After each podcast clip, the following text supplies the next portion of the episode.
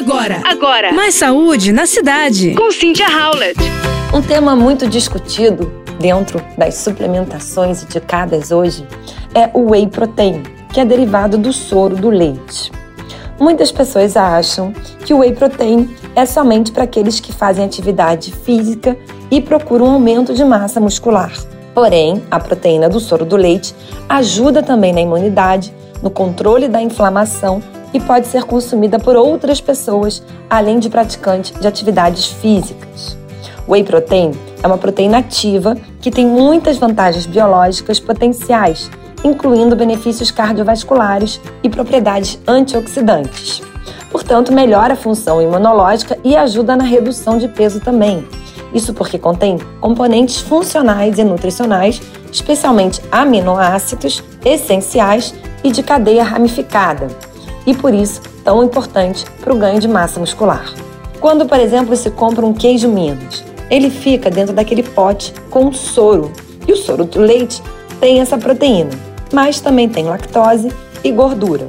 A partir desse soro, a indústria alimentícia consegue filtrar para transformar no produto, que é, portanto, comercializado no país. Vendido em forma de pó, ele pode ser encontrado em três diferentes categorias: whey protein isolado, concentrado e hidrolisado.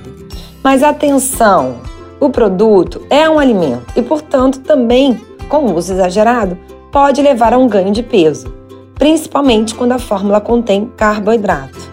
Além disso, seu uso exagerado de toda a proteína pode sobrecarregar os rins.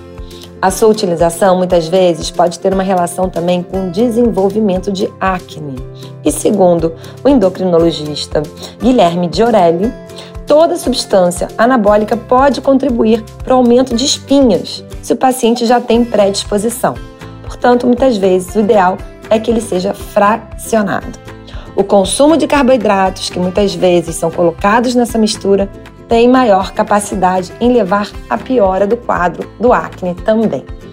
Portanto, sempre o mais recomendável é que você procure um nutricionista ou um profissional de saúde para sua recomendação individual.